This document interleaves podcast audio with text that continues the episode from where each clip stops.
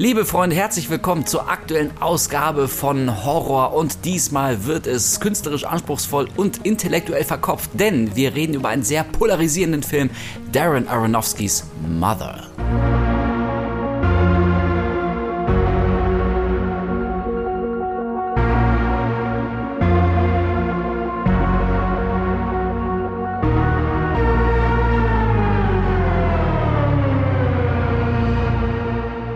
Mother, tell, tell your children not to walk away. Okay, das reicht, ich bin raus. Jetzt haben wir auf einen Schlag alle, alle Zuhörer verloren. Super geil. Bye.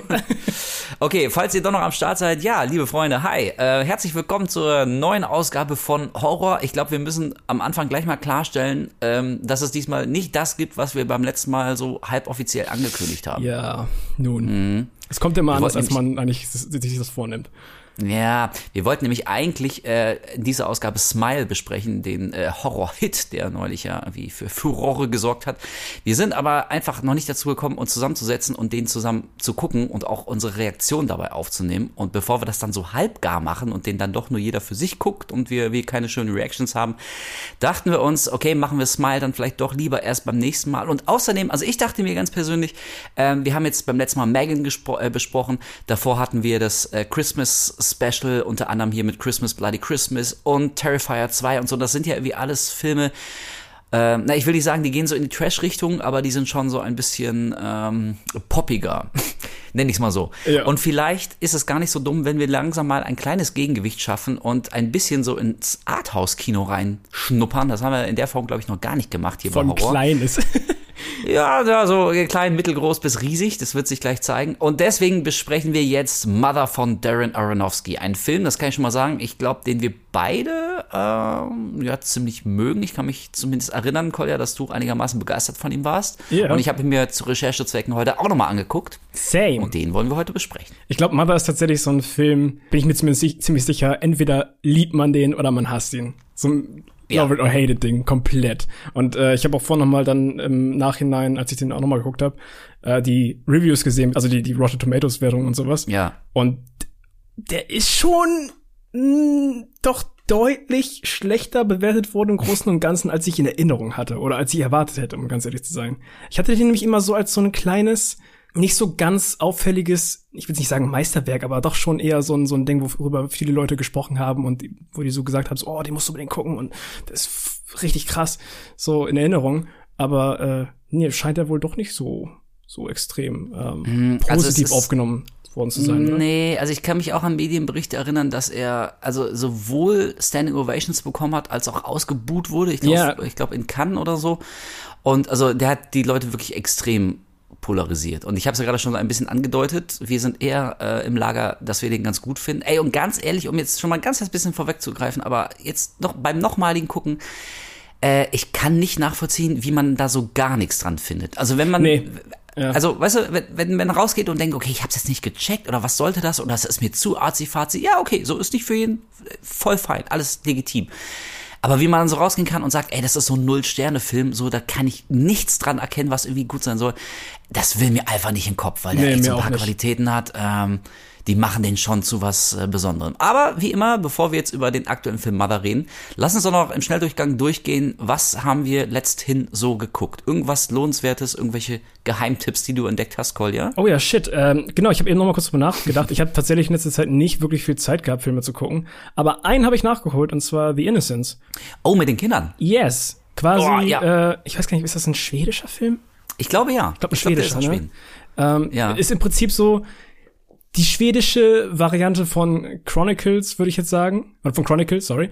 Ähm, bloß mit, mit jüngeren Kindern. So ein bisschen, wurde zumindest immer verglichen. Ne? Ich glaube, es ist also, der, der einfachste Vergleich, den man so jetzt gerade ziehen könnte. Ich würde es so als Cocktail aus äh, Chronicle und das Dorf der Verdammten mit den, mit, ja. den, mit den Spooky Kids, würde ich das bezeichnen. Passt aber aber jetzt gut. also wenig, ja, ah, man will eigentlich gar nicht so viel drüber erzählen. Ja. Ich glaube, es ist besser, wenn man da blind reingeht. Aber ähm, du fandst den gut? im, im, ja, ich fand ihn, ich fand ihn tatsächlich sehr, ich fand ihn tatsächlich sehr gut, ja. Aber ich habe aus irgendeinem Grund, glaube ich, ähm, noch mehr erwartet oder ich habe irgendwie erwartet, dass er mir noch besser gefallen würde, falls es Sinn ergibt. Hm, also ich habe ja, den, ich habe den geschaut und habe aus irgendeinem Grund, auf, aufgrund von dem, was ich bis jetzt gehört hatte, mir vielleicht noch so irgendwas Pompöseres noch vorgestellt. So, der ist, der ist dann doch ein bisschen vor sich hingeplätschert für mich an, an manchen Stellen, was aber auch ganz cool war. Es war jetzt, war jetzt nicht unbedingt so ein Action-Kracher-Ding, sondern ähm, eher so ein, so ein, so ein Slow-Burn. Aber trotzdem habe ich ja. mir irgendwie noch so, eine, so ein kleines Highlight, glaube ich, gewünscht. So, ich, hm, ich weiß nicht also genau. Für dich die Katzenszene war kein Highlight. Oh mein Gott. das, also, wie, wie man einen Charakter hassen kann in, in, in zwei Schritten so. Also ja, äh, für, für die, die es nicht wissen, also ihr könnt euch jetzt auch schon denken, aber also es gibt es gibt eine Szene mit einer Katze so und äh, ja. äh, viele Leute fanden die dann extrem äh, hart. Das war dann so das äh, Horror High oder vielleicht auch Lowlight. Aber ich muss sagen so, ja okay, aber im selben Film passiert auch einem Kind etwas sehr sehr Schlimmes ähm, und also ey, so jeder tickt unterschiedlich. Ich will da kein mir keine Meinung erlauben, kein Urteil aber wie man sich quasi über den, den ähm, ja, gespielten Tod einer, einer Schauspielerkatze mehr empören kann, als über den brutalen Tod eines Kindes in einem Film. Also finde ich dann ein bisschen merkwürdig. Ja. Aber ey, wie gesagt, so jeder, jeder wie er mag. Aber ich freue mich, dass du ihn auf jeden Fall nachgeholt hast. Ich kann es aber auch mit der Katze nachvollziehen. Also wenn Leute irgendwie da äh, seicht äh, seichtes Gemüt haben, was was so Tiergewalt und sowas angeht, ähm, ja, es Ja, aber das stimmt auch ein Kind, Alter. Richtig unangenehme Szene. ja. Aber ich meine gerade Tiergewalt.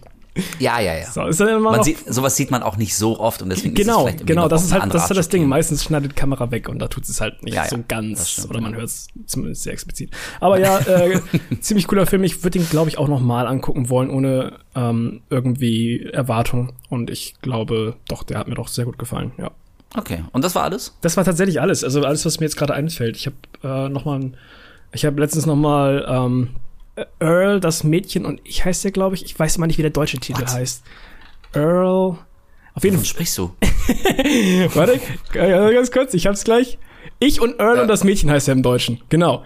Äh, Earl aus den Dinos? Nein! bin da, wer noch? Me and Earl and the Dying Girl heißt der im Original. Richtig weirder Titel. Ich liebe diesen Film so, so, so sehr. Ich glaube, ich habe den schon viermal geguckt. Ähm, und hatte irgendwie letztens wieder Bock, den nochmal zu schauen. Und ja, ähm, falls den Leute noch nicht kennen, richtig, richtig, richtig guter Film. Am besten auch einfach angucken, ohne was zu wissen. Ich hatte nämlich damals in der okay. Sneak gesehen und äh, habe mich sofort in diesem Film verliebt. Ich weiß nicht, was, was er hat, aber hm. irgendwie, ähm, ja, gefällt mir sehr, sehr gut. Okay. Mir irgendwie ein gutes Gefühl. Klingt auf jeden Fall, also auf jeden Fall ein interessanter Titel. Ja, auf jeden Fall. Und er ist sehr emotional. Oh, ja, das ist ja auch schön. Manchmal gibt's nichts Besseres, als sich so richtig auszuheulen. Das ist richtig schön scheiße danach zu fühlen. Ach, schön. Ach, das sind, das, das sind doch die besten. Das ist genau das, das, ist das Beste, wie man den Film beschreiben kann. Er ist ein Mix aus, du fühlst dich richtig gut und du richtig scheiße. ja, okay, okay. 50 -50. Ah, das, das sind aber interessante, spannende Filme. Ja. Ja. Okay, cool. Pass auf, dann gehe ich mal ganz schnell durch, was ich geguckt habe. Das war einiges, deswegen echt nur im absoluten Schnelldurchlauf. Ich habe endlich The Menu nachgeholt, den hast du ja auch gesehen, ne? Oh, jetzt bin ich gespannt, wirklich. Ey, ich, äh, also ich schätze mal, der wird dir nicht so viel gegeben haben. Na doch, also der doch. hat mir schon der, der hat mir schon gefallen. Ich bin nicht so ganz sicher, gegen wen oder was sich konkret jetzt diese Satire ähm, darin richtet. So was, was jetzt ganz genau der Punkt war. Ich ja. meine, das so so abgehobenes High Society Schnöselfatzke, dass sie wie also genau das sind so Schnösel. Ja, weiß ich nicht, ob mich da jetzt irgendwie ein Film groß erhellt hätte und mir irgendwas zeigt, was ich nicht eigentlich schon weiß. Ey, ähm, aber nee, ich, ich fand, der, der war cool gespielt, der sah echt schick aus, der hatte ein gutes Pacing. Ich war nicht gelangweilt, ich wusste nicht ganz genau, in welche Richtung die Story geht.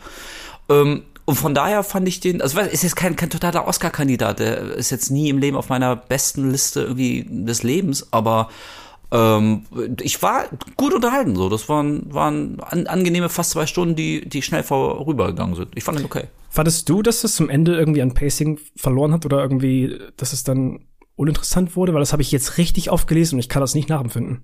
Mm, nö, also mit zulaufender Fortdauer wird's halt immer absurder und ja. also ich habe schon gemerkt, je absurder das wird, desto mehr verliert er mich so ein bisschen emotional und ich bin jetzt auch kein ganz großer Fan des Endes, also wer wie warum da rauskommt und wer wie warum nicht, finde ich ein bisschen sehr ähm, sehr konstruiert und ähm, also ich bin kein großer Freund von irgendwie irgendeiner Message im Film. Aber die Message fand ich dann echt ein bisschen fragwürdig. Also wie viele Leute da brutal ums Leben kommen, ähm, ohne besonderen Grund, aber das wird auch nicht so richtig erwähnt, weil eine andere Figur, die kommt raus und darüber soll man sich dann freuen. Da denke ich so, ja, hm, weil, also gehe ich irgendwie nicht komplett mit mit der, mit der Stoßrichtung des Films. Aber ey, wie gesagt. Ich fand auch das Ende war so ein kleiner Wink in Richtung Ari Aster. Ja. Äh, mit Sommer, so ein bisschen. Keine Ahnung, ich habe mich da sehr dran erinnert gefühlt. Aber ich fand hier äh, The Menu fand ich teilweise auch einfach sehr lustig. Ich fand, er hat irgendwie einen ja. richtig guten Humor gehabt. Also hat mich dann doch Und am Ende hatte ich, hatte ich Bock auf einen Cheeseburger. ja, same! ich hatte echt Bock so, Alter, jetzt, jetzt hätte ich Bock auf einen geilen, einfachen easy Cheeseburger. Das Geile war, ich habe das mit einem Kumpel geguckt, der hat, der, der ist direkt von der Arbeit hingefahren zum Kino, weil wir die Karten schon ein paar Tage vorher bestellt hatten. Und der hat einfach die Hälfte des Tages keine Zeit gehabt zu essen. Und er, ich meinte dann noch so, als, als, als wir da oh, saßen, so, ich glaube, wir haben den falschen Film ausgesucht, ne, an der Stelle jetzt. Und dann kamen halt nur diese ganzen Kleinspeisen und irgendwann kam auch der Cheeseburger und dann meinte er so, oh Mann, ey, mir geht's ganz so schlecht. Ich hab so ja, oh nein, ja, okay, das ist natürlich echt Qual. Also unterm Strich echt ganz, äh, ganz in Ordnung. So, pass auf, dann noch ganz kurz. Ich habe Take Back the Night gesehen. Das ist ein Horror-Psychofilm über eine Frau, die auf dem Nachhauseweg ähm, von einer Party von einem äh, Monster angegriffen wird. Das Monster hat auch ein ziemlich cooles Design. Ähm, Vielleicht so ein bisschen das Highlight des Films. Und äh, also es geht darum, dass ihr dann äh, später keiner glauben will, weil sie keine Zeugen dafür hat. Sie hat auch keine wirklichen Beweise, aber hat halt Angst vor diesem Monster und probiert dann auf eigene Faust Nachforschung anzustellen, wer oder was sie da angegriffen hat. Und äh, man kann sich vielleicht allein durch die Beschreibung so ein bisschen denken, worum es in dem Film wirklich geht. Und das ist auch so ein ganz kleines Problem von mir, was ich mit dem Film habe, dass der also eine im Prinzip schon sehr oft gehörte Geschichte irgendwie nochmal neu erzählt. Also äh, wir reden ja jetzt gleich, äh, also gleich in ein paar Minuten, habt noch ein bisschen Geduld, Leute, aber dann reden wir endlich über Mother und das ist ja auch ein Film, der voller Metaphern, Metaphern und Allegorien ist und alles steht für irgendwas anderes. Und Take Back the Night ist auch so ein Film, so das Monster steht dann vielleicht mehr für irgendwas, als das ein Monster war und das muss ich sagen, so das, oh, das, dessen bin ich so ein bisschen überdrüssig so und äh, ja, deswegen hat er mich nicht komplett abgeholt. Dann habe ich noch Holy Spider gesehen, den iranischen Serienkillerfilm, der auf wahren Begebenheiten beruht, läuft ja. jetzt gerade noch im Kino.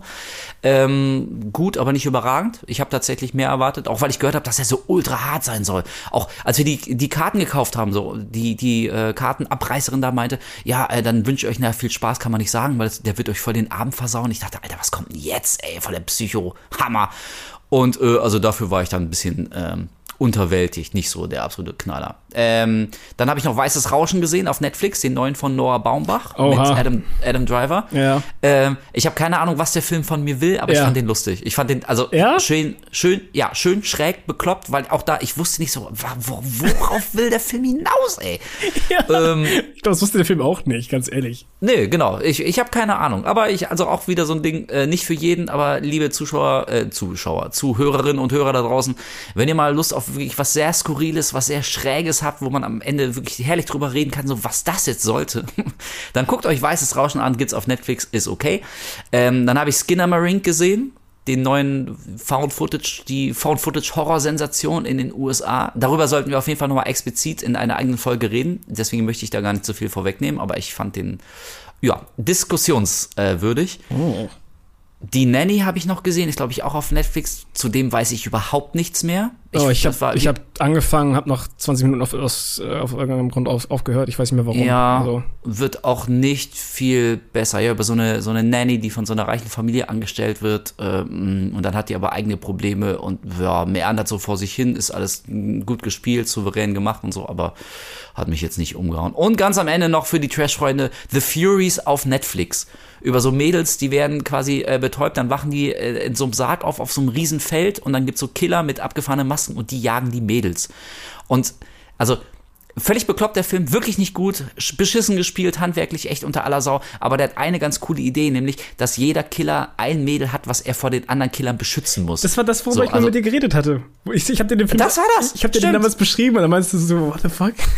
Stimmt, richtig, jetzt erinnere ich mich. Ja, ja. genau. Also habe ich, hab ich auch gesehen, also ja, wir haben viel gelacht, weil er echt richtig bekloppt und mies ist, aber ähm, deswegen fand ich den zumindest nicht langweilig. Und der war, der die ganze Zeit wurde mir bei Netflix angezeigt, so äh. Thumbnail siehst halt die Killer mit den abgefahrenen Masken und da dachte ich, ey, komm, guckst du das Ding jetzt auch mal weg. Ja. Die Idee ist wirklich cool. Die Idee ist nicht schlecht, ne? Also ja, irgendwie, da dachte ich auch so, als, als das so rauskam in der Story, so dachte ich, okay, das ist nicht uninteressant, ne? Die ja. Killer wollen die Mädchen killen, aber, aber müssen auch jeweils ihr eigenes Mädchen vor den anderen Killern beschützen. Da dachte ich, ja, okay. Ich habe direkt gedacht, so, direkt so eine Game-Idee. Es müsste, müsste eigentlich direkt so ein Multiplayer äh, ja. Game sein.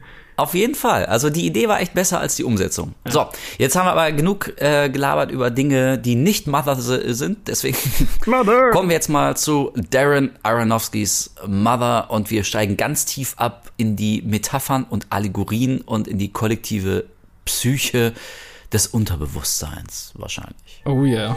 We spend all our time here. I want to make a paradise. She redid all of it. Every last detail.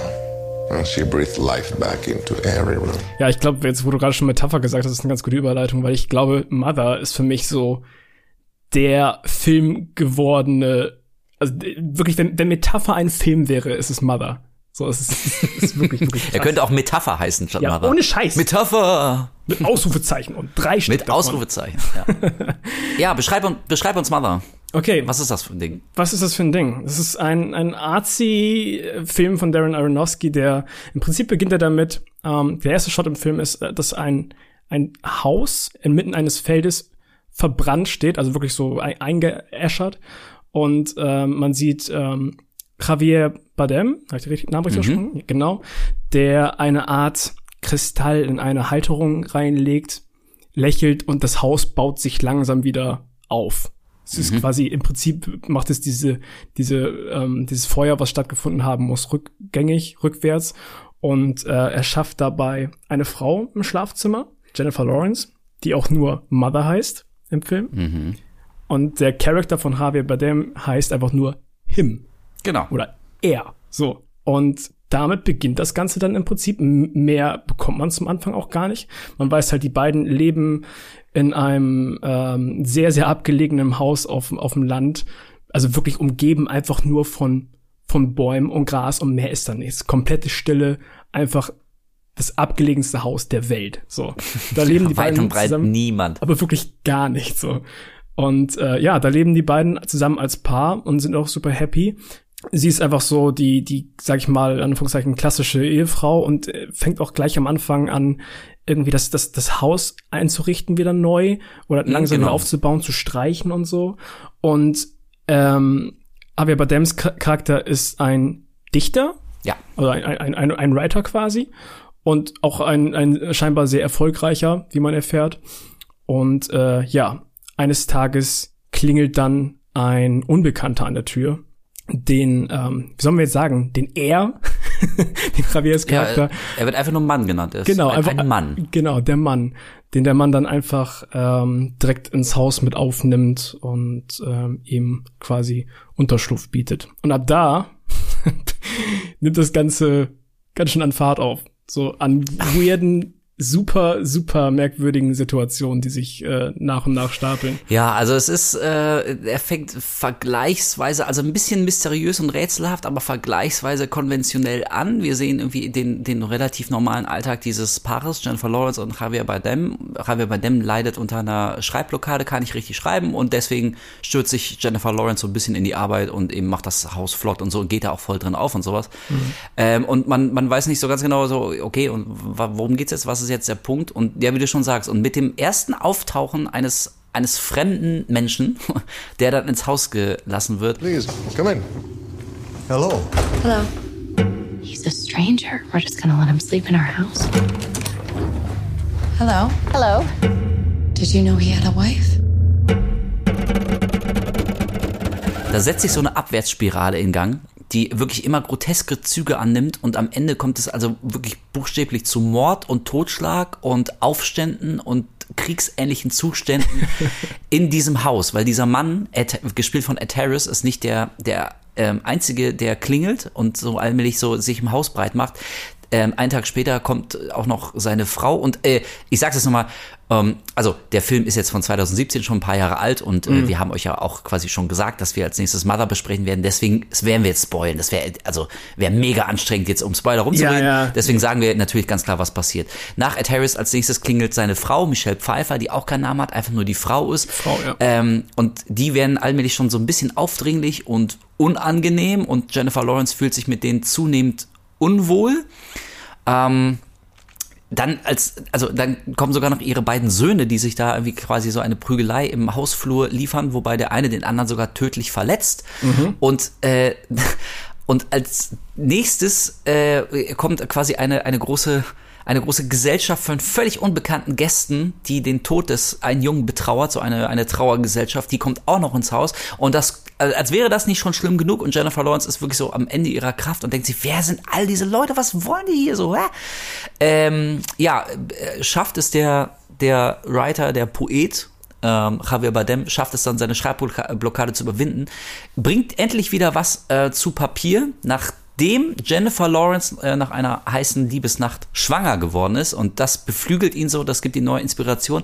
Er erschafft wieder etwas, ein Werk und das sorgt für so viel Aufsehen und, und für Furore, dass fortan Fans von ihm das Haus stürmen und die übernehmen dann wirklich buchstäblich tatsächlich das Haus. Immer mehr Leute kommen, Jennifer Lawrence hat selber gar keinen Platz mehr und dann kommt es eben, also wirklich tatsächlich zu, zu Mord und Totschlag. Da wird ein Kleinkrieg äh, im Keller mehr oder minder nachgespielt. Leute werden erschossen, also völlige Anarchie bricht da aus. Das SWAT-Team, das, durch die Fenster bricht und so. Ey, das SWAT-Team, wirklich, also wie im Reich der wilden der wilden Tiere. So, und also man muss jetzt noch nicht mal das absolute Endbild kennen, um jetzt vielleicht mal zum Kern des Films vorzudringen.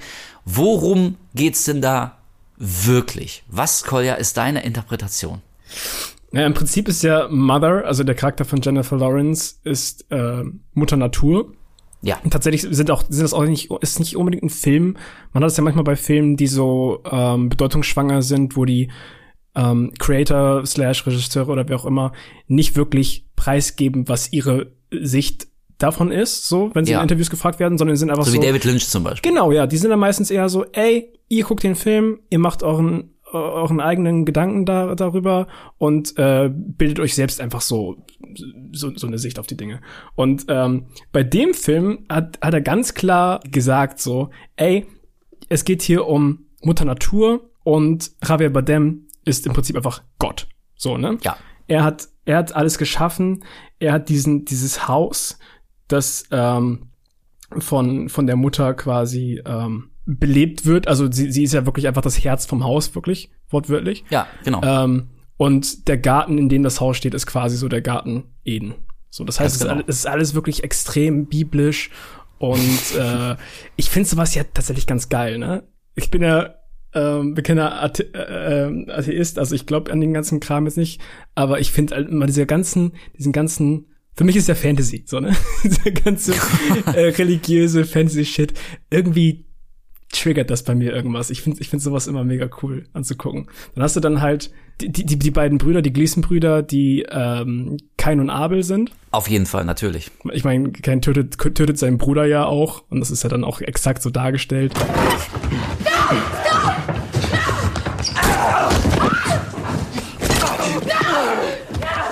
Ja, und Ed Harris ist quasi so der, der erste von Gott erschaffene, erschaffene Mensch. Man sieht in einer kleinen Szene, dass er auch so eine Wunde an den Rippen hat. Also, genau. Ne, denn Eva wurde ja aus seiner Rippe erschaffen und am nächsten Tag steht da wirklich Michelle Pfeiffer.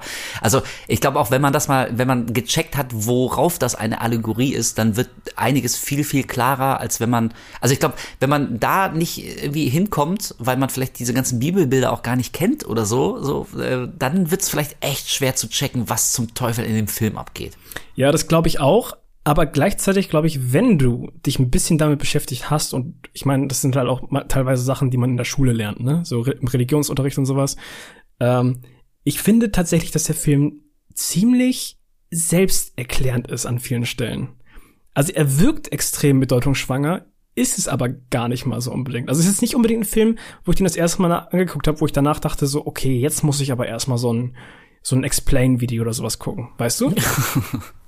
ja, ja, also Okay, ich habe den ja vorhin auch noch mal geguckt extra, um mich da ein bisschen aufzufrischen. Und äh, also ich habe so ein ähnliches Gefühl gehabt wie du. Also auf der einen Seite fand ich den nämlich auch also total intellektuell und verkopft und versponnen und wirklich so bedeutungsschwanger und voller Metaphern. Ich meine, das Ende ist jetzt wirklich nicht so leicht zu erklären, was genau jetzt irgendwie der Punkt ist.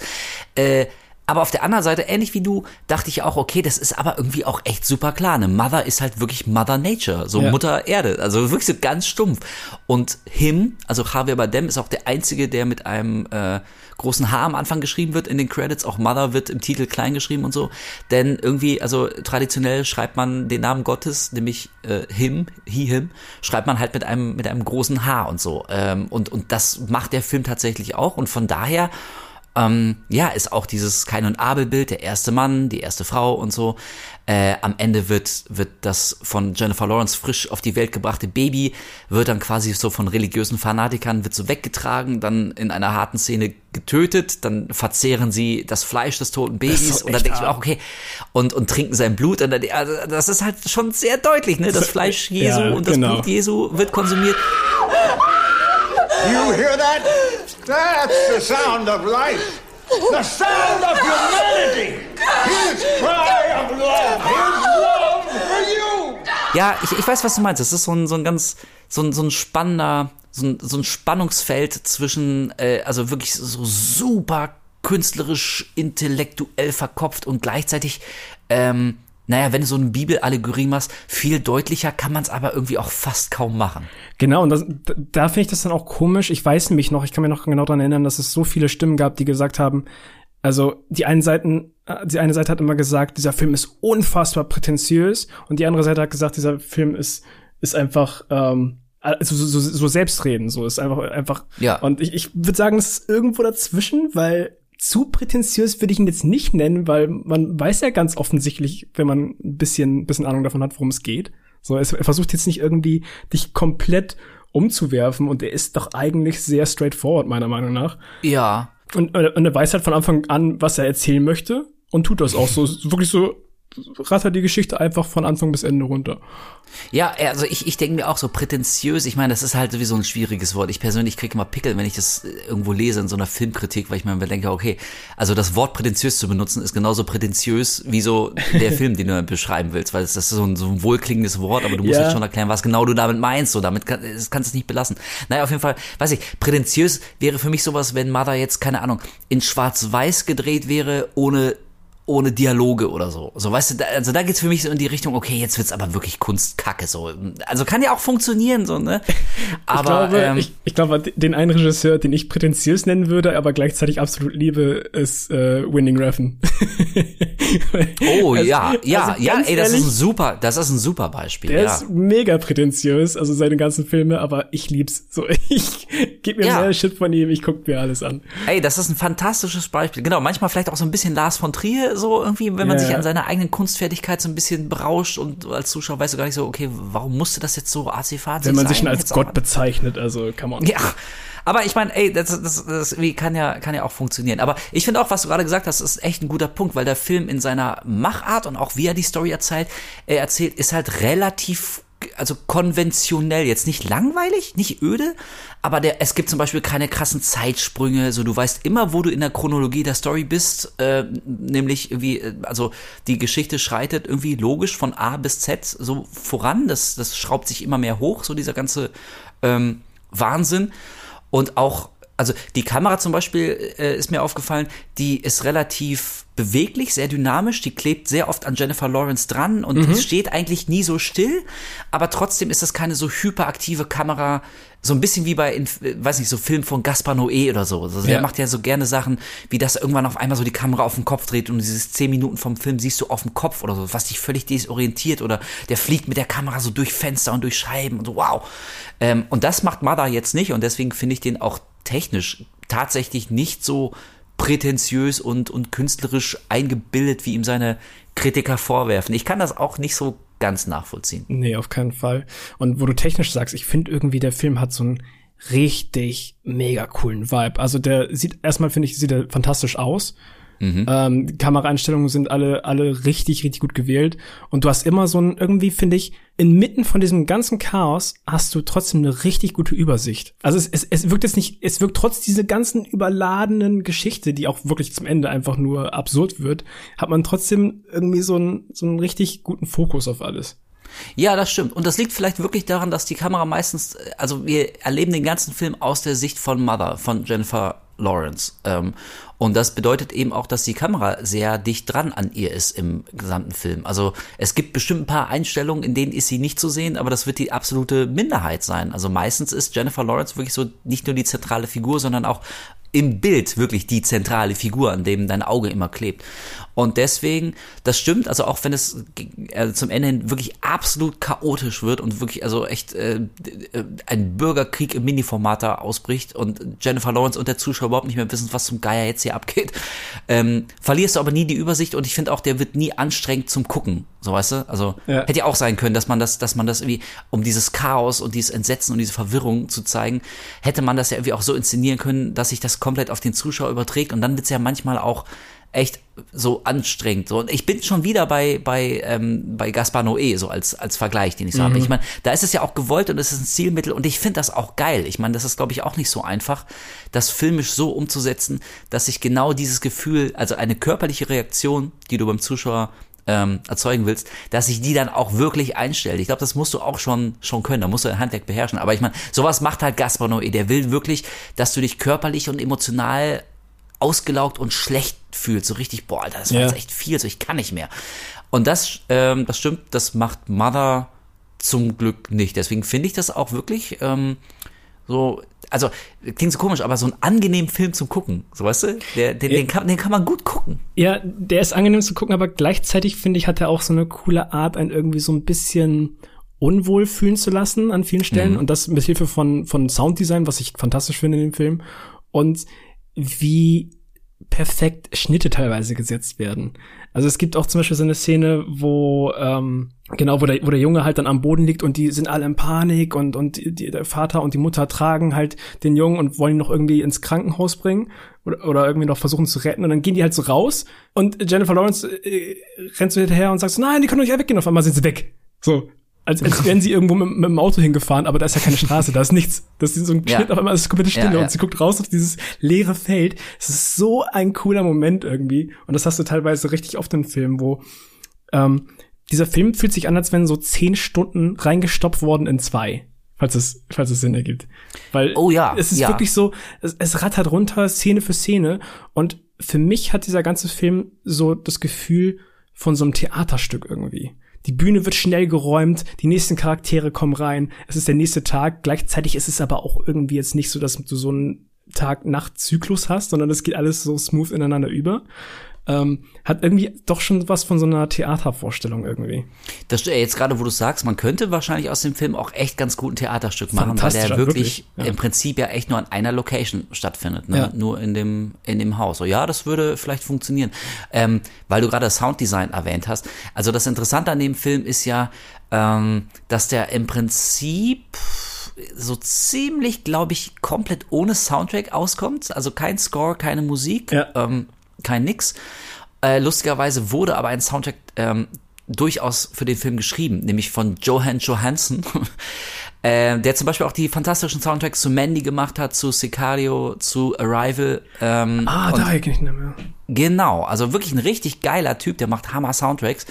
Und dann wurde aber quasi, als der Soundtrack fertig war, und sie den Soundtrack äh, dann quasi unter den fertigen Film gelegt haben, haben sie übereinstimmend gemerkt, dass der ohne viel besser funktioniert. Und deswegen haben sie den komplett mhm. äh, geschriebenen Soundtrack ähm, ja nicht benutzt. Und also ich muss sagen, ähm, das finde ich schon, also finde ich schon ziemlich geil, auch ja. von, vom Komponisten, dass der wirklich so weit zurück sein eigenes Ego zurücknehmen kann und wirklich sagt, okay, ich habe vielleicht einen super geilen Soundtrack abgeliefert, aber stimmt, ohne funktioniert der Film besser und alles für den Film und deswegen lassen wir den Soundtrack frei, was eine ziemlich ungewöhnliche Wahl ist. Das fällt einem am Anfang auch gar nicht so auf, aber wenn man mal darauf achtet, ähm, ja, das hat man ja wirklich nicht so oft, ne? Dass ein Film, mhm. ja, da geht zwei Stunden, glaube ich, ziemlich genau zwei Stunden, eine Minute oder irgendwie so. Genau, ja.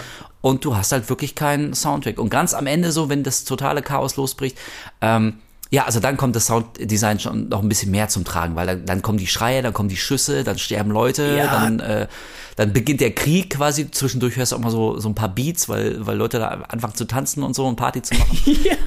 Ja, also völlig, völlig grotesk. Das ist auch so geil, dieser Mix aus diesem Altem, also weil du wirklich auch das Gefühl hast, so, okay, Leute wandern von weit her zu diesem Haus, und er sagt das ja auch, Leute sind von weit her hergewandert, um mich zu sehen. Genau. So, ich, ich muss sie einladen, sie, sie wollen mich sehen und ich, ich liebe sie so sehr, wie sie mich lieben.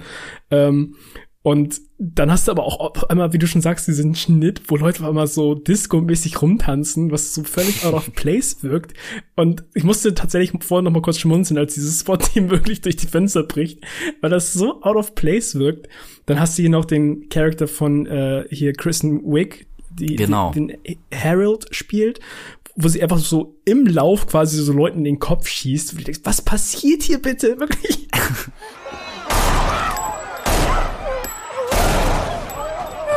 Ja, und, und und das passiert auch so wahnsinnig abrupt, weil also ja. in der ersten Szene, in der sie auftaucht, sie ist quasi so die Verlegerin des, ähm, des Autoren und, und ist voll happy, dass er wieder ein geiles Werk geschrieben hat und genau. alle finden das super und yay. Und sie freut sich dann Jennifer Lawrence zu sehen, weil sie sagt, ach, du bist dann seine Muse und äh, du hast ihn quasi inspiriert und ich danke dir und, und küsst sie noch so. Ja, wirklich. Und in der nächsten Szene ist sie so eine Art äh, Terroristenanführerin und schießt Leuten, die auf dem Boden liegen, gefesselt mit Mütze auf dem Kopf, schießt, schießt sie einfach so die Birne weg ja. und will dann auch Jennifer Lawrence killen, wird dann wiederum selber aber von der Explosion zerfetzt und so. Und du denkst wirklich, Alter, was, was geht ab, ey? Ja. Das, also er, er, verliert wirklich irgendwann den Verstand. Das ist das, was wir damals ja. bei Hereditary gesagt haben. Der ist die ganze Zeit irgendwie konstant schon so unangenehm, aber zum Ende auf einmal verliert der Film an sich wirklich den Verstand. Und das hat Mother halt noch viel früher und viel länger. Und wirklich so 20, 30 Minuten im Film ist einfach nur völliger Wahnsinn, der losbricht. Ja, einfach kopfmäßig irgendwie schon fast abschaltest und einfach nur das über dich ergehen lässt, weil du denkst so, okay, krass, ja, es ergibt irgendwie nichts mehr Sinn, aber gleichzeitig irgendwie doch. Ist ein komisches Gefühl, was passiert hier? Ähm, ja, also dieses, ähm, ich glaube, das müssen wir, glaube ich, auch echt noch mal, noch mal sagen, so dieses, dieses Sinn ergeben, ne? Also, ähm, also ich habe das Gefühl, Mother ist so ein Film, der gewinnt einiges, wenn man, wenn man die ganzen Metaphern und Allegorien versteht. Und wir haben ja schon gesagt, die sind ja eigentlich nicht so schwer zu entschlüsseln oder beziehungsweise die sind, die sind also fast schon überraschend deutlich und, mhm. und also ich will nicht sagen plump, aber ich meine Mother steht für Mother Earth. So, also das ist schon, das kratzt schon fast am, am plump sein. Und ich muss jetzt gerade zum Beispiel wieder an David Lynch denken. So, der macht ja auch ganz viel so, der arbeitet ja auch mit Sinnbildern und Metaphern und so. Ähm, aber der ist oftmals auch gar nicht so äh, versponnen und undurchdringlich komplex, wie man, wie man das ihm wie immer so unterstellt. Also ich denke zum Beispiel, du hast doch bestimmt Wild at Heart gesehen, ne, mit Laura Dern und ähm, Nicolas Cage. Oh, ich komme gerade nicht drauf. Weiß ich tatsächlich nicht. Ist ja auch wurscht. Ja, auf jeden Fall ähm, wird Nicolas Cage am Ende so verdroschen und also von so ein paar Straßenpunks und sowas und liegt dann so mit, mit dicker Nase äh, halb ohnmächtig äh, auf dem Asphalt und guckt so nach oben und dann erscheint so eine gute Fee. So eine, so eine blaue Fee wie aus einem Disney-Märchen und die sagt zu ihm, don't turn away from love, Sailor. Don't turn away from love. Und das ist so, so ein, sein Erweckungserlebnis. Ah, er muss seiner Freundin hinterherlaufen und das, die Liebe ist das Wichtigste. So. Und also, keine Ahnung, ich habe noch keine Interpretation von David Lynch zu seinem eigenen Werk gehört, sowas macht er auch nicht, ne? Aber ich bin ganz fest davon überzeugt, die gute Fee in Wild at Heart ist wirklich genau das. Das ist wirklich eine gute Fee, die Nicolas Cage da liegen sieht und die ihm quasi erst zur Erkenntnis verhilft, ey, ne, äh, wende dich nicht von der, von der Liebe ab. So, da gibt's, ähm, da gibt es keine, keine andere, tiefere Ebene, so die Metapher steht nicht für was völlig anderes. Ich glaube, genau so ist das. Der sieht halt echt eine gute Fee, weil, weil David Lynch gerne so mit, mit alten Motiven des Kinos spielt, so weißt du, der ist wie auch ein sehr, ähm, so jemand, der, der sich, glaube ich, sehr auf die, die Glanzzeiten des Kinos rückbesinnt und, und gerne in diesen großen Bildern von damals schwelgt ja, und die ja, halt klar. vielleicht nur so ein bisschen umbaut. Und bei Mother, ähm, ja, dachte ich, dachte ich mir das tatsächlich mh, mm, ganz ähnlich. Und im Zuge dessen, so wenn wir jetzt schon von Allegorien und Metaphern und so weiter sprechen und wir haben gesagt, am Ende dreht der Film völlig durch, das Baby wird geopfert, Leute werden erschossen, äh, wir sehen, wie jemand volle Kanne äh, so eine Pistolenkugel in den Kopf geschossen kriegt, dann fliegt ihm so der Mund weg und zerfetzt so. Also er geht schon ordentlich äh, ähm, an die Nieren. Er ist aber ab 16 und die Frage, die vielleicht so mancher jetzt gerade sich stellt, ist das ein Horrorfilm? Es ist, ich würde ihn auf jeden Fall als psychologischen Horror einkategorisieren, um ganz mhm. ehrlich zu sein. Der ganze Vibe, den der Film hat, ist halt schon sehr unangenehm. Ähm, und hat hier und da, hm, ich würde jetzt nicht sagen unbedingt in your face Horrorsequenzen, aber diese gewisse Grundstimmung, die wirklich von Anfang bis Ende sich durchzieht, würde meiner Meinung nach das schon also würde ich meiner Meinung nach schon sagen, dass das in die Horrorkategorie reinfällt. Also psychologischer Horrorfilm würde ich auch sagen, ja, definitiv. Und auch, äh, wir haben es ja gerade gesagt, so in den ersten 20 Minuten oder so passiert jetzt noch nicht so wahnsinnig viel. So allmählich kippt das so. Aber ich finde auch ganz am Anfang, man fühlt sich nie so richtig wohl in dem Film. Also ich habe gesagt, genau. man kann ihn gut gucken und also das, das meine ich auch so, der ist angenehm zum Gucken. Aber das Gefühl, was er einem von, vom Start weg macht, man hat irgendwie das Gefühl, man weiß nicht ganz genau was, aber irgendwas stimmt da nicht. So die ich beiden. Einfach eklig die beiden sind seltsam zueinander, so ein bisschen unterkühlt, so man spürt, dass es in ihrer Beziehung so vielleicht so ein bisschen kriselt und, und wie du auch schon gesagt hast, so, dieses Setting ist auch so seltsam. Die leben in so einem riesigen Haus, was auch so, das hat so eine komische Architektur, so. Man hat mhm. das Gefühl, das hat kein Anfang und kein Ende. So jedes Zimmer führt in ein anderes Zimmer. Man checkt nicht ganz so, okay, hat das jetzt ein Stockwerk oder zwei oder drei. Ja, Weil es so tausend schiefe Winkel gibt auch so. Ganz schiefe Winkel und so. Also man, ja, wirklich wie so ein bisschen so, irgendwas, irgendwas stimmt da nicht so. Die Realität, die Realität ist so ein ganz kleines bisschen so angedetscht. Und ich finde, ähm, also ja, das würde ich vielleicht jetzt noch nicht vom Start weg als Horror bezeichnen, aber so aller spätestens in den letzten 20 Minuten, also beim ersten Gucken dachte ich wirklich, ähm, das ist ein, das ist ein einziger Albtraum. Also ich, ich, ja. hatte keine, ich hatte keine andere Beschreibung. Das, der ganze Film ist, ist ein kompletter Albtraum, wie der sich entwickelt. Ich und da fallen mir, also mir fallen spontan jetzt äh, ich glaube, so drei Filme ein, die, die das Gefühl für mich perfekt reproduzieren, so in einem Albtraum gefangen zu sein. Ähm, das ist zum einen von Gaspar Noé äh, hier Climax. Ja, dann, ja, ja. so, das ist, das ist wirklich ein fucking Albtraum. Ähm, dann jetzt eben hier Mother und so ein kleiner Spoiler vielleicht für eine Ausgabe, die dann bald irgendwann mal kommt. Ähm, hier Skinnamarink, den ich vorhin ähm, erwähnt habe. Also da wurde auch das, Perf das Gefühl nahezu perfekt reproduziert, wie es ist, sich in einem langsam dahinkriechenden Albtraum zu befinden, aus dem man nicht rauskommt.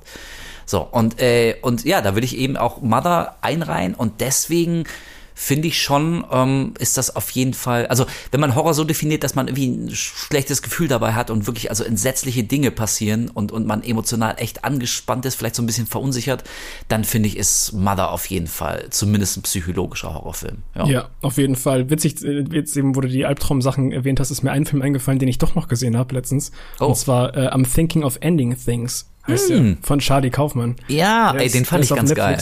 Ich fand ihn auch richtig geil. Ja, ne? Ich muss sagen, beim ersten Mal gucken war ich so ein bisschen vom Kopf gestoßen, weil, mhm. weil der mir dann doch so ein bisschen mh, hm, drüber wirkte. Aber irgendwie ist mir dann nach und nach aufgefallen, dass ich viel, viel länger über den Film nachgedacht habe. Ich habe mich halt wirklich selbst ertappt, wie ich so, keine Ahnung, irgendwie beim Einkaufen oder beim Fitnessstudio war ich so, und dann habe ich zwischendurch immer mal wieder an diesen Film gedacht. und äh, ich habe mir lustigerweise dann im äh, Zuge dessen habe ich mir das Buch gekauft, ah. ähm, worauf, worauf der Film basiert. Ja. Und ähm, das dann noch gelesen.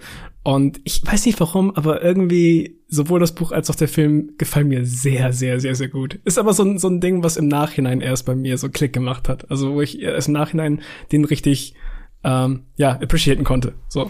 Ja, und also ich habe das damals mitgekriegt, als er rauskam, so ähnlich wie Mother und deswegen vielleicht eine ganz schöne Parallele. Ähm, es gibt auch Leute, die können damit auch wieder absolut überhaupt gar nichts anfangen. Ne? Also. Kann, kann ich auch mega mir vorstellen und nachvollziehen. Also sogar mehr als bei Mother.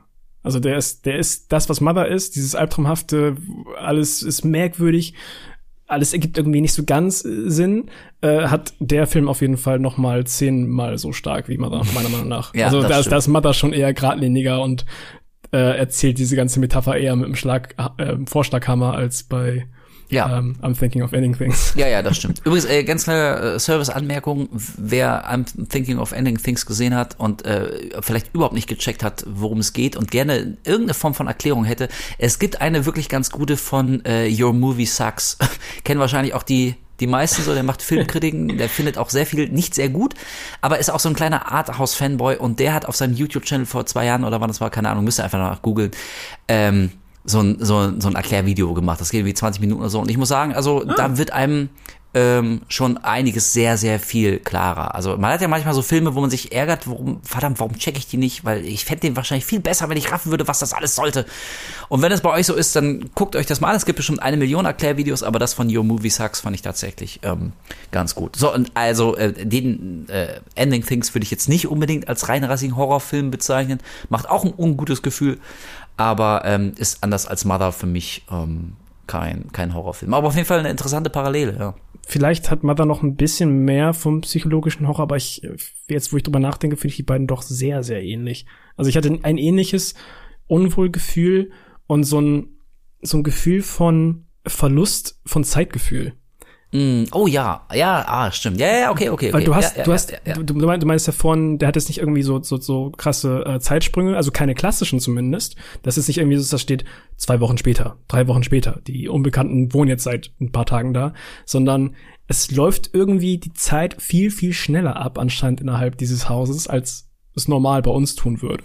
So, ja, das ist genauso wie, mhm. dass der, dass der Mann, der Ed Harris, der auch später wohl ähm, Gott quasi gesteht, dass er zu ihm gekommen ist, äh, wissentlich zu ihm gekommen ist und nicht aus Versehen auf den Weg äh, dahin gestoßen ist. Ähm, und das weil er Fan stirbt. von ihm war. Genau, weil er Fan ja. ist und weil er krank ist, weil er st sterben wird. Und er ist ja. halt ganze Zeit am Husten und hat, ich weiß nicht, wirkt so ein bisschen, als hätte er irgendwie Lungenkrebs oder sowas, ne? Hustet mhm. ganze Blut und sowas. Ja, und, und raucht auch äh, und so. Genau, und raucht ganze Zeit. Und hast du wirklich diese Szene, wie er so hart am Husten ist, wo du das Gefühl hast, der, der hustet gleich seine Lunge raus. Dann geht die Tür zu und ein paar Minuten später kommt er raus, oh, mir geht's gut. So, was, hä? was, was passiert jetzt gerade hier? Ganz, ganz komisch. So, und Charaktere switchen so zwischen, zwischen Emotionen in so kurzen Zeitabständen, dass es einfach gar nicht so richtig zeitmäßig Sinn ergibt.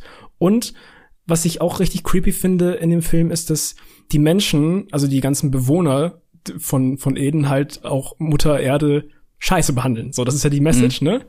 Und sie ignorieren, sie nicht ernst nehmen ganze Zeit und wie Charaktere halt mit ihr innerhalb dieses Hauses äh, sprechen und umgehen, ist so ganz eklig. Das hat so einen ganz, ganz komischen Vibe. Da gibt's auch diese zwei, die ganze Zeit immer sich auf diese Spüle setzen, wo sie immer sagt so, ey, geht da bitte runter, die ist noch nicht so richtig gesichert. und dann gehen die runter, und dann hört man im Hintergrund so, what's, what's with her? So, ja, ja. Und dann zehn Sekunden später sitzen die wieder drauf und sie, sie redet dann mit denen und könntet ihr bitte runtergehen? Im Hintergrund versuchst du die ganze Zeit so einen Typ anzumachen. So ganz eklig. Im Hintergrund siehst du dann wieder, springen die wieder rauf und grinsen sie so komisch an und hüpfen sogar noch auf dem Ding rum. Es ist so ganz, ganz unangenehm, weil das ja, ja alles aus der Ich-Perspektive von Jennifer Lawrence, äh, von der Mother spielt. Fühlst du halt dieses, diesen Druck irgendwie, weil du hast das Gefühl, dass alle Charaktere gerade auf dich einreden und versuchen, dich in den Wahnsinn zu treiben. Hey, it's really okay. stop doing that. Don't do that. Stop. Stop doing that. Stop. Ja, genau. Und äh, also die Szene, wenn die Spüle dann tatsächlich natürlich bricht, das ist äh, ne, bildhaft die Sintflut dargestellt, alles, genau. ne, alles fließt dann voller Wasser und so. Und, und Jennifer Lawrence schreit, dass jetzt endlich alle ihr Haus verlassen müssen. Also ja, genau. Der Frosch im Keller, die Plage. Ja, ganz, ja, ganz genau. Also das ist halt wirklich exakt dieses un, äh, ungute Gefühl, was man hat, weil Jennifer Lawrence die ähm, also vielleicht so ein bisschen entrückt und ein wenig unterkühlt wirkt, aber so wie mehr oder minder alle Figuren in dem Film. Ähm, aber, aber trotzdem ist es schon echt hart mit anzusehen, wie, wie wenig respektiert sie wird und wie über ihren Kopf hinweg so einfach, also so ihr Haus von völlig Fremden übernommen wird. Und das fängt ja im Prinzip schon mit, mit dem allerersten Gast, mit Ed Harris an, der ähm, in der Wohnung nicht, nicht rauchen soll. Darauf macht sie ihn dann aufmerksam und beim ersten Mal schnippt er die, die Zigarette auch noch raus und sagt, ey, sorry.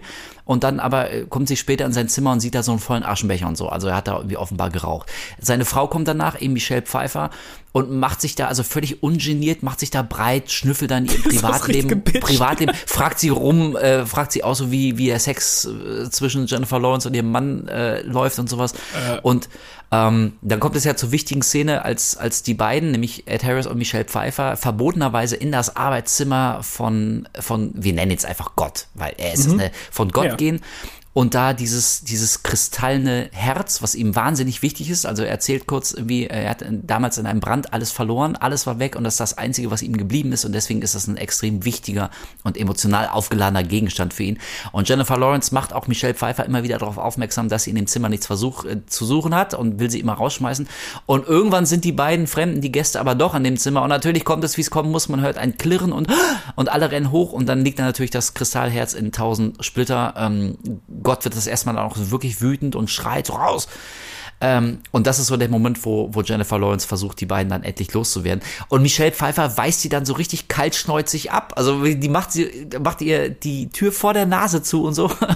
Und das ist schon wirklich echt ein unangenehmes Gefühl, weil ähm, also ich glaube, in der Intensität kennen das du und ich und die meisten von euch da draußen jetzt auch nicht.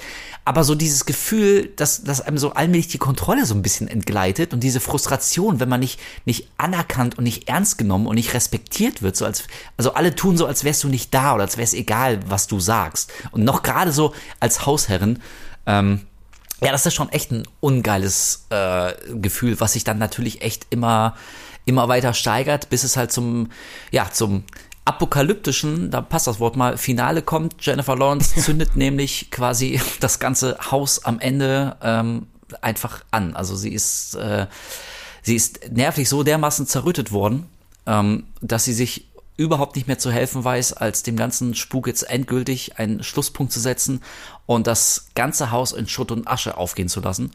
Und dann kommt es eben zum Ende, der ja im Prinzip wieder ein neuer Anfang ist. Genau. Es gibt äh, zwei Dinge innerhalb der Geschichte, die ich tatsächlich nicht ganz so richtig selbsterklärend finde. Vielleicht weißt du das irgendwie besser. Und zum einen. Bestimmt. Ähm, bestimmt. zum einen. Natürlich. Und zum einen ähm, nimmt der Mother Character, es ist schwer immer zu sagen, wer wen spielt, ey. Jesus. Also Jennifer Mother, Lawrence. Genau, Jennifer Lawrence nimmt, nimmt innerhalb dieses Films immer so ein gelbes Mittel zu sich, so ein ja. Beruhigungsmittel. So. Ja. Weißt du, wofür das stehen soll? Ich habe absolut wirklich keine Ahnung. Ähm, also das ist echt so ein kleines Bild. Das ist jetzt vielleicht auch im großen Gesamtkontext gar nicht so wichtig. Ja. Ähm, also am Anfang dachte ich, dass es irgendwas naja, weil sie vielleicht krank ist oder so. Was ja dann irgendwie schon wieder ein bisschen zur Message passen würde, so Mutter Erde ist krank, weil wir sie mhm. krank gemacht haben und sowas. Ja. Ähm, aber oh, oh ja, das gibt sogar Sinn, ja. Ne? Ähm, und sie schüttet das ja auch dann weg, wenn ähm, sie dann schwanger ist, ne? Genau, also, ja. So nach der Liebesnacht wacht sie auf und sie spürt auch sofort intuitiv, sie macht, steckt die Augen auf und sagt, I'm pregnant. So, sie weiß es einfach, sie spürt es. Und dann schüttet sie das Mittel weg. Also, das ist so meine Erklärung, ähm, dass sie bis zu dem Punkt, wo sie neues Leben in sich trägt äh, und quasi so die, die Hoffnung auf einen Neuanfang, ähm, ja, dass sie irgendwas brauchte, um sich selbst gesund zu halten, weil die, die Umstände sie schon zu krank gemacht haben. Aber ja. also, pff, weiß ich nicht. Also könnte sein, aber es könnte auch was völlig anderes sein. Das wird tatsächlich überhaupt nicht erklärt. Ja, okay, in dem Punkt gibt es auf jeden Fall, aber Sinn, also genug Sinn. Ähm, okay, dann nehmen und, wir das so. ja, dann wir nehmen das einfach ist so. gekauft. Du, du, du, hast es bestanden. So, und das andere Ding ist, was ich persönlich so ein bisschen mh, mm, nicht unbedingt schade, aber merkwürdig finde, ist, die Szene, die du beschrieben hast, wo das Glasherz zerbricht. Mhm. Ich habe irgendwie die ganze Zeit gedacht, so, es würde für mich im Kontext des Films mehr Sinn ergeben, wenn das irgendwie mehr Konsequenz gehabt hätte, dass das passiert ist. Das passiert aber und wird so komisch beiseite geschoben und wird irgendwie gar nicht mehr so drüber gesprochen. Aber dieses Glasherz hat doch, also zumindest wirkt es so, hat doch das Haus wieder neu errichtet, oder? Weil es scheint ja wichtig zu sein. Ähm, ja, also das, das Glasherz, also ganz am Ende zieht er ja quasi der toten Mother ein neues Glasherz genau. aus dem Körper und dann sehen wir am Ende quasi wieder die Anfangssequenz, dass er das irgendwie in diese Halterung steckt und dann baut sich das Haus noch auf und dann wacht die nächste Mother auf, so die Jennifer ja. Lawrence ähnlich sieht, aber eine andere Schauspielerin ist. Also im Prinzip geht der geht der Kreis von vorne los. Naja, also ich dachte, dass das quasi die Versinnbildlichung von dem von dem Sündenfall ist. So, also Gott hat ja hat ja auch ähm, den Menschen Adam und Eva verboten vom vom ähm, ja, ja, ja, ja, da, vom ja, Baum der Erkenntnis zu essen und so, ne? Und das haben sie getan und wurden daraufhin aus dem Paradies vertrieben. Aber trotzdem hat ja dann die Menschheit quasi äh, floriert und ist zu, zur Blüte gekommen und hat er dann auch Gott angefangen zu verehren. Also so wie es im Prinzip auch im Film ist. Dann kommen ja seine ganzen Fans an so Reisen von, von weitem an, weil sie ihn sehen wollen und sowas. Ja, ja, ähm, das, das auf jeden Fall. Also das Büro ist, ist, der, ist der Garten und das Herz ist, ist die verbotene Frucht und sowas. Aber ich, ich habe halt mir einfach so gedacht, aus irgendeinem Grund dachte ich, dieses, da dieses Glasherz ja dafür gesorgt hat, dass das Haus wieder äh, entstanden ist, habe ich irgendwie gedacht so, hm, warum hat das nicht mehr Effekt, wenn das halt zerbricht? Ach so. Das, weil es ist halt, weil er, er reagiert auch so, oh shit, nein, und ist auch richtig wütend dann danach. Aber mehr Konsequenz als das hat's ja nicht wirklich so.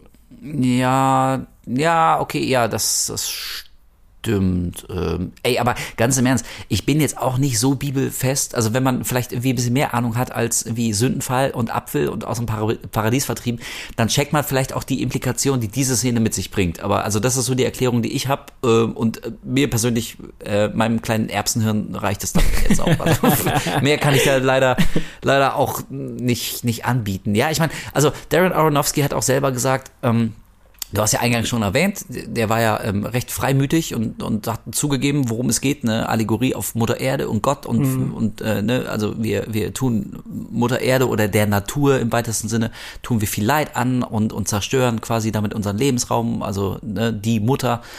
Ähm, aber er hat auch gesagt, äh, so manche Sachen sollte man vielleicht jetzt auch nicht zu sehr zerdenken, weil das ja. irgendwie im Grunde dann halt irgendwie, also bei allem metaphysischen Oberbau und Bibelallegorien und so weiter, aber im Grunde ist es halt irgendwie schon äh, die Geschichte einer, einer eskalierenden Abwärtsspirale von Dingen, die passieren. Und ähm, ja, und also er meinte so, vielleicht sollte man jetzt auch nicht alles äh, overanalysen und möglicherweise ist diese Kristallherz-Szene hm, eine davon. Also, ey, wenn es da noch was Tieferes gibt, wenn irgendjemand äh, voll den Durchblick hat und mir das genau oder uns das genau erklären kann. Ich würde mich freuen, das zu lesen.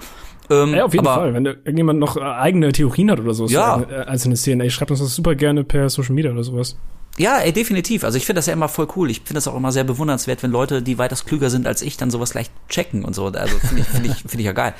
ähm, aber also mir persönlich ähm, hat das jetzt als Erklärung einfach so gereicht. So, die haben, ne, das, das ist halt so der Sündenfall. Gott wird das erstmal sauer, yeah. vertreibt sie aus dem Paradies. Ähm, ja, aber trotzdem kommen die Menschen ja, ja wieder so und ähm, vielleicht soll das einfach reichen. Ja. Genau, ich, ich habe halt nur nicht gecheckt, ob der jetzt diese Kraft aus dem Herz benötigt, um das Haus wieder aufzurichten. Ach so. Das wirkte halt so.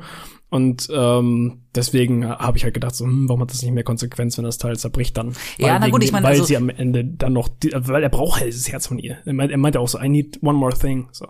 Ja, stimmt, genau. Und sie sagt, ich habe dir aber alles gegeben und so, ja. äh, aber nee, das eben noch nicht. Aber na okay, ja okay. Also so gesehen, nachdem das Herz zersplittert ist, ähm, wird's ja halt so richtig schlimm erst. Ne? Also vorher war es halt so ein bisschen ungeil mit den beiden nervigen Gästen, aber dann beginnt ja quasi erst so richtig die Abwärtsspirale. Dann kommen die beiden Söhne, Kain und Abel, dann kommt zum ersten Mord ähm, der auch so ein Blutfleck hinterlässt, der sich, der quasi immer wieder kommt und sich nicht wirklich entfernen lässt, so wie ein, ja, ja so das, das Keinsmal eben, ne, befleckt. Der auch wandert. Alle, der wandert, ja genau. Was irgendwie auch schon eine echte creepy Vorstellung ist. Also sowas finde ich auch mal, ähm, sieht man ja auch so manchmal in Gruselfilmen oder so. Also das ist so, ich weiß auch nicht warum, aber das ist so ein, so ein kleines banales Detail. Aber ich finde sowas immer so ein bisschen unheimlich, wenn irgendwo Flecken oder sowas auftauchen, die, die nicht weggehen oder so. Weißt du ja. ja, also keine Ahnung, weil vielleicht, weil ich auch schon mal Schimmel in der Wohnung hatte und das ist schon echt ätzend, so das ist richtig oh, ja, scheiße. Will, willst du nicht haben? So, oh fuck.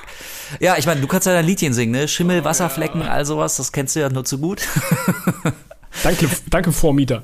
Ja, genau, danke Vormieter. Ähm, ja, und deswegen äh, fand ich das aber auch eine bisschen unheimliche Szene, ähm, zumal sie dann quasi die, die, diesen Blutfleck auf dem Boden dann auch so wegprockelt und, und dann bricht so der, also die kann so durch, durch ein Loch im Boden gucken, so als wäre es quasi fast wie so organisches Fleisch, was sie dann so wegschält und so. Also er ist ein bisschen. Äh, er ist pochert ja auch so, ne? Das, ja, genau. Also, ja, also das ist so meine Erklärung, dass quasi mit dem, mit dem Zersplittern des Herzens ist vielleicht so die gute, positive Energie oder die Balance, die die Mutter quasi eigentlich so in die Welt bringen wollte, die ist tatsächlich kaputt gegangen. Und dann ähm, kommen ja immer mehr Fremde und es kommt halt quasi dann zur, zur Katastrophe und zu Tod und Zerstörung. Das ist alles, was ich anbieten kann. Ja. Und vor allem äh, wird der echt brutal am Ende, finde ich. Also das, der hat auf einmal so eine so eine plötzliche Gewaltspitze dann. Also klar, vorher hast du dann diesen Moment mit Kanon Abel, den du halt er erzählt hast, aber gerade die Babyszene ist echt unangenehm und ähm, wie sie dann auch während, während äh, Jennifer Lawrence auf dem Boden liegt, alle auf sie eintreten und das Klamotten zerreißen oh ja, und schlagen. Das ist, das ist so fies. Das, das wirkt so roh und so brutal. Also wirklich eine mhm. ultra unangenehme Szene. Ja, also ich muss auch zugeben, so beim Gucken, ich hatte so ein ganz kleines bisschen Schiss vor der Babyszene. Mhm, Habe hab ich mir gedacht, deswegen habe ich es nochmal angesprochen. ja, ja, danke. Ähm, aber, also vielleicht, weil ich wusste, was passiert, ich fand jetzt beim zweiten Mal tatsächlich ähm, nicht, nicht mehr so hart. Ähm, also es ist, es ist immer noch eine harte, bedrückende, düstere Szene. Ich meine, da kommt so ein Baby zu Tode und dann wird sein Körper zerrissen und die fressen dann kannibalisch sein, sein ja. Fleisch und sowas. Äh, ich muss aber sagen, ich fand diese witzig kleine Szene, wo dem Baby das Genick bricht, ähm, vorher, das fand ich viel schlimmer als das ähm, ja, ja, das ist das Schlimmste. Auf jeden so, Fall. weißt du, weil wie man hört so und dann hört das Baby auf zu schreien und oh, das ist schon fies.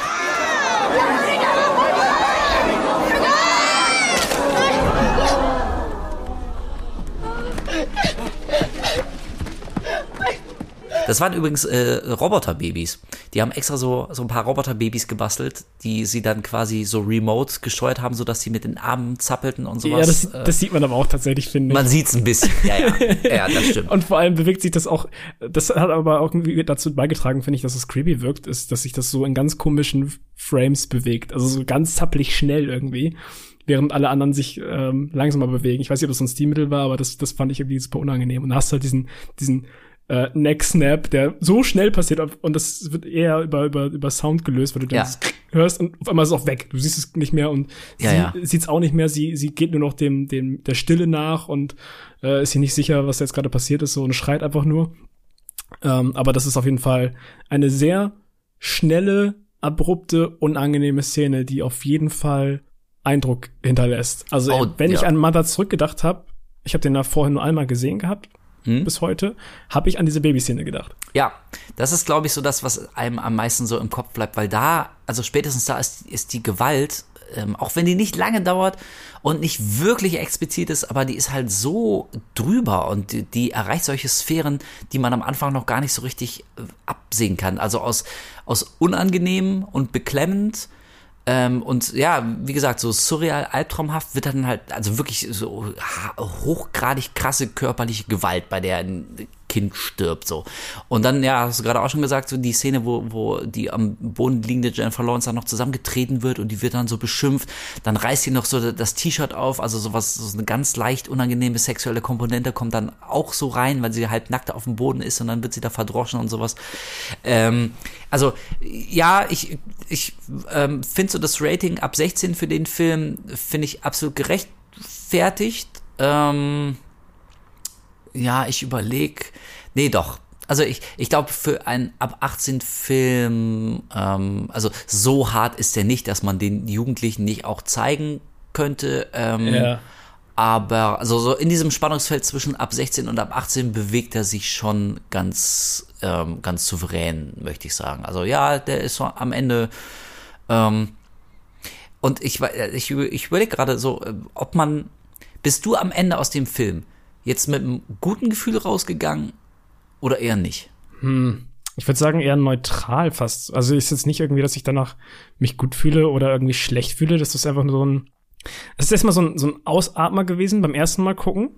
Jetzt beim, beim zweiten Mal habe ich, glaube ich, einfach mehr Zeit damit verbracht zu analysieren. Weil ich ja, glaube, das ist ein ja, typischer okay. Film, den guckst, den guckst du einmal und bist erstmal ein bisschen vom Kopf gestoßen, was alles passiert. Und beim zweiten Mal guckst du den einfach mit ganz anderen Augen. Wie jetzt zum Beispiel irgendwie so ein Hereditary oder Midsommar, wo du ganz im Hintergrund drauf achtest und versuchst irgendwie noch so ja. vielleicht so kleine Metaphern oder irgendwelche ähm, Foreshadowing-Sachen irgendwie zu erkennen im Hintergrund. Und so war für mich jetzt auch Mother beim zweiten Mal gucken. Ich habe den eher mehr analysiert als alles andere. Deswegen ähm, kann ich das, glaube ich, gerade schwer sagen. Aber ich glaube, beim ersten Mal gucken würde ich sagen, habe ich mich so ein bisschen schwer und leicht überfordert gefühlt. So ein bisschen so dieses, der Film ist vorbei und man ist immer so, okay. Ja, uh, zwei Stunden hinter mir, danke. Ja. Ja. Ja, aber nicht, ja. Mal, aber nicht, nicht, mal, nicht mal so, dass er, dass er anstrengend wirkt, sondern nee, man kann nee. ihn da wirklich ganz gut durchgucken, aber der ist halt doch dann oh, ich, anstrengend und gleichzeitig nicht anstrengend. Das ist ganz komisch.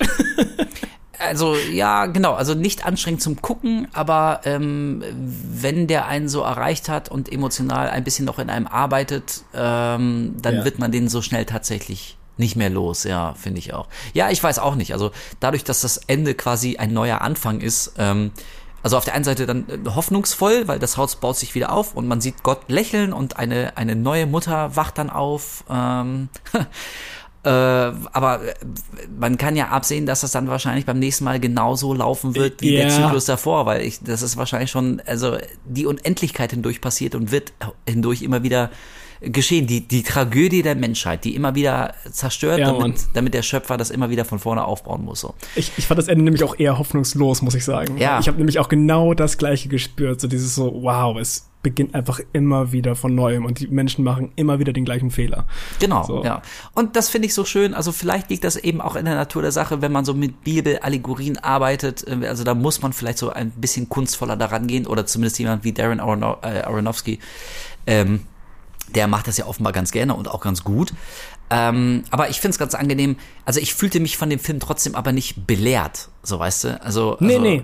Also der, der hat jetzt keinen erhobenen Zeigefinger und, und will mir ein schlechtes Gefühl machen. Und wenn er das macht, dann macht das irgendwie mit anderen Mitteln, als dass ich plump wieder mal äh, belehrt und, und zur Rechenschaft gezogen werde, ähm, was für ein schlimmes Wesen. Ich bin nur da, dadurch allein, dass ich, dass ich existiere. So. Und das, das fand ich fand ich ganz angenehm. Deswegen kann ich auch voll nachvollziehen, wenn einen das emotional überhaupt gar nicht berührt ähm, und man da rausgeht und denkt so, hä, check ich nicht, was war das denn jetzt? Ach egal, lass mal einen Burger futtern gehen. So, ich kann das voll, kann voll nachvollziehen, aber mhm. bei uns beiden hat er ja so ein bisschen ein bisschen anders gewirkt. Aber also da bin ich wieder beim Stichwort, was ich auch anfangs meinte.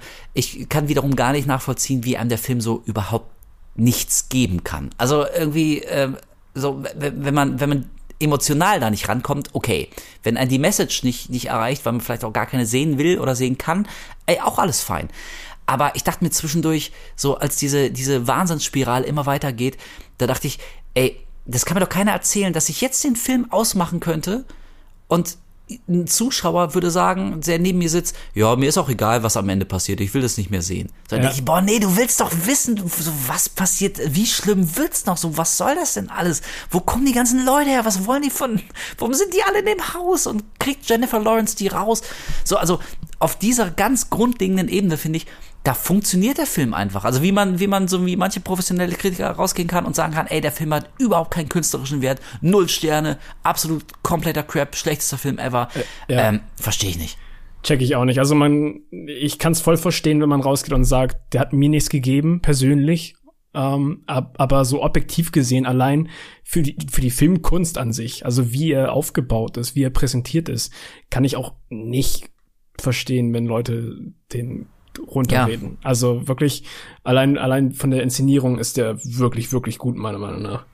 Ja, das auf jeden Fall. Ey, und ich meine, da sind wir halt wieder äh, knietief in der Frage des persönlichen Geschmacks, ne? Aber ja. äh, ich habe es auch schon ein paar Mal gesagt, ich mag das halt einfach, wenn wenn ich äh, das Gefühl habe, da ist halt so ein Visionär am Werk. So, das ist Darren Aronofsky, der macht irgendwie so ganz spezielle Filme und die meisten von ihm sind ja auch ganz gut. Ich glaube, bislang fand ich nur Noah von ihm ziemlich grützig. Also ich müsste den auch noch mal sehen, keine Ahnung. Der war ja wie 2014 oder so, ist jetzt auch fast zehn Jahre her. Das ist den der einzige, ich, den ich nicht gesehen habe.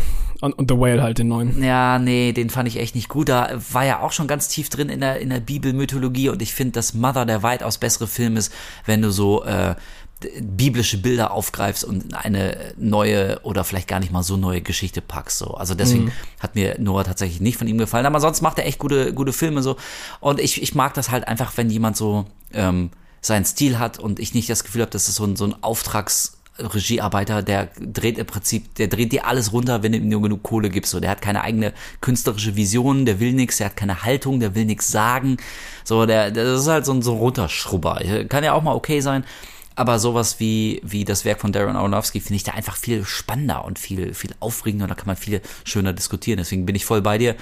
Ähm, schon aus handwerklicher Sicht, ähm, also muss man, da muss man da gewisse Qualitäten einfach äh, einfach erkennen oder? Ja oder man hat sich echt vorgenommen den einfach scheiße zu finden. Mag ja, ja auch okay genau. sein. Ey, aber ähm, nee ich habe ich hab Mother jetzt auch zweimal gesehen. Ich fand den beim ersten Mal echt ziemlich geil. Mir hat er auch beim zweiten Mal wieder gefallen. Und das ist so ein Film ich muss den jetzt nicht einmal im Jahr gucken.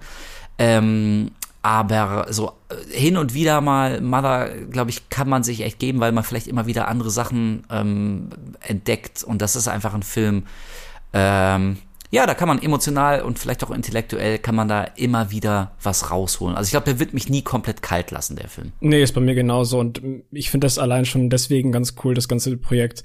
Ähm, ich mag das ganz gerne, wenn Regisseure ein Thema angehen, was ihnen wirklich am Herzen liegt und man das merkt. Und ich finde, das hat man beim Mother auf jeden Fall, weil Aronofsky darauf gesagt, dass er sich hinter der Kamera ähm, mega viel auch für die Natur einsetzt und ihm das Thema einfach sehr wichtig ist. So.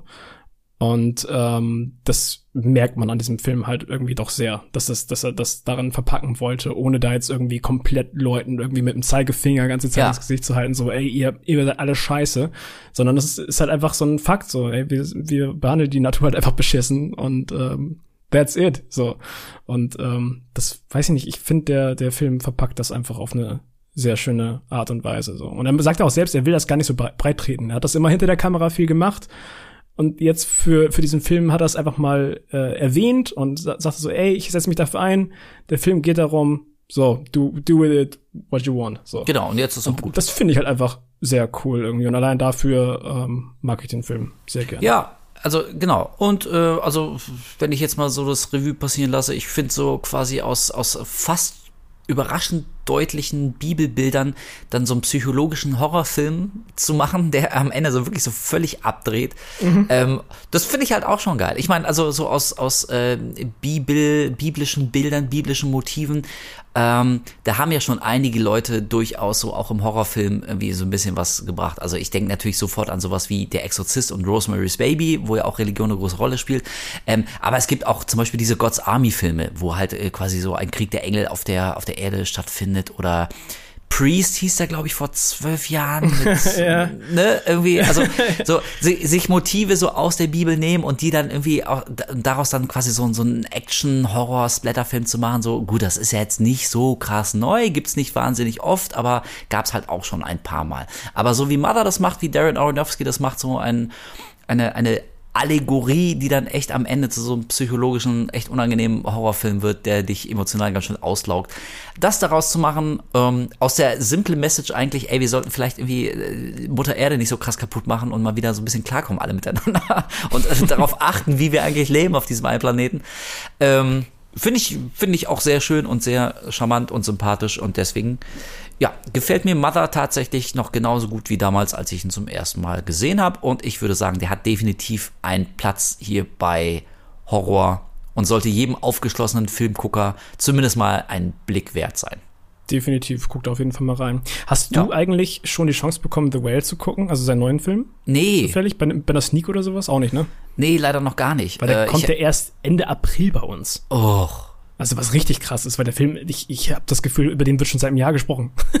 Super ätzend. Nee, ich habe leider auch, ähm, ich glaube, sie war schon oder ist jetzt morgen oder wieso, äh, die Pressevorführung zum neuen von M. Night Shyamalan kann ich leider nicht hingehen hier, äh, ja. Knock at the Door äh, oder wie der heißt, so bin Kevin. ich auch extrem heiß drauf. also es gibt, es gibt ein paar Filme, so die bald rauskommen, äh, da bin ich sehr, sehr gespannt, möchte ich auch unbedingt gucken, aber The Whale konnte ich noch nicht sehen, nein. Ja, aber da bin ich auch irgendwie drauf gespannt. Ich, ich bin immer, immer sehr aufmerksam, wenn ich höre, so, dass, dass Aronofsky einen neuen Film macht. Ja, ja. Gerade jetzt mit Brandon Fraser, der auch wirklich gefeiert wird für die Rolle, bin ich dann doch ähm, ja, sehr interessiert daran, den irgendwann mal anzugucken.